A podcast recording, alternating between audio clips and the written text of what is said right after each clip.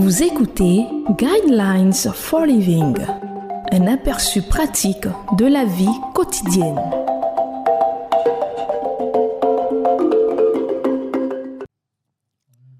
Bienvenue à votre émission Le Guide de la vie sur Évangile FM, la 105.4. Au microphone, votre serviteur Koulibaly Josué et à la technique, Nguessan Michael Gildas. Le thème de la méditation de ce jour est comment avoir une vie nouvelle? Le verset qui va servir de base à notre méditation de ce jour est le livre de Actes chapitre 16 verset 31 qui dit Crois au Seigneur Jésus et tu seras sauvé, toi et ta famille. Il y a des choses dans la vie qu'on ne peut pas expliquer de façon adéquate, mais on peut en faire l'expérience. Voilà l'expérience dont Jésus a parlé. Être né de nouveau n'est pas le résultat d'un changement de comportement. Il n'est pas non plus le résultat de votre propre bonté. Au contraire, votre propre bonté pourrait vous empêcher de désirer cette expérience.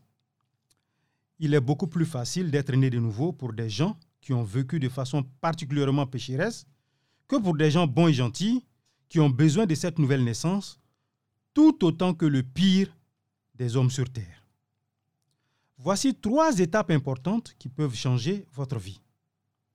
Première instruction, reconnaissez votre besoin de cette expérience remarquable.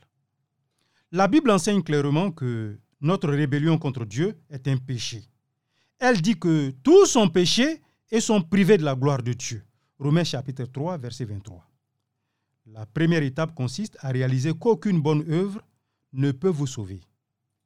Vous devez plutôt dire, Dieu, j'ai besoin que tu me pardonnes de tous mes péchés. Je veux une nouvelle vie. Deuxième instruction, croyez en Jésus-Christ comme Dieu. La Bible explique, lui qui est des conditions divines, c'est-à-dire Jésus, n'a pas regardé son égalité avec Dieu comme un butin à préserver, mais il s'est dépouillé lui-même en prenant une condition de serviteur, en devenant semblable aux êtres humains.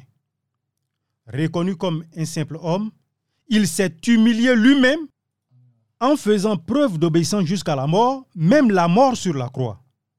C'est aussi pourquoi Dieu l'a élevé à la plus haute place et lui a donné le nom qui est au-dessus de tout nom, afin qu'au nom de Jésus, chacun plie le genou dans le ciel, sur la terre et sous la terre, et que toute langue reconnaisse que Jésus-Christ est le Seigneur à la gloire de Dieu, le Père.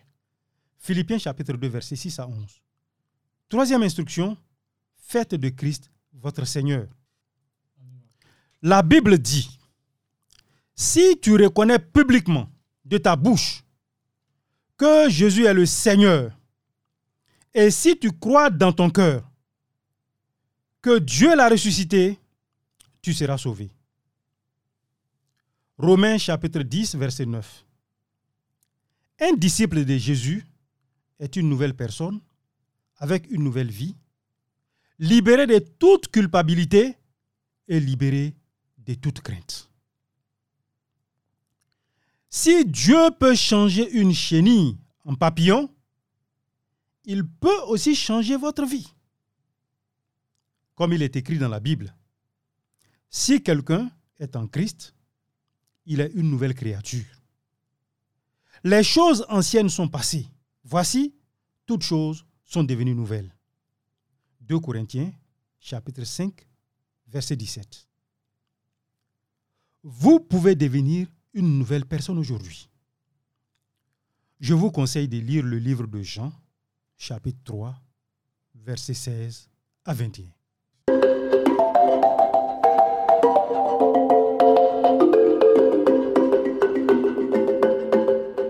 Vous venez de suivre Guidelines for Living. Pour en savoir plus sur l'émission, veuillez contacter la station que vous écoutez.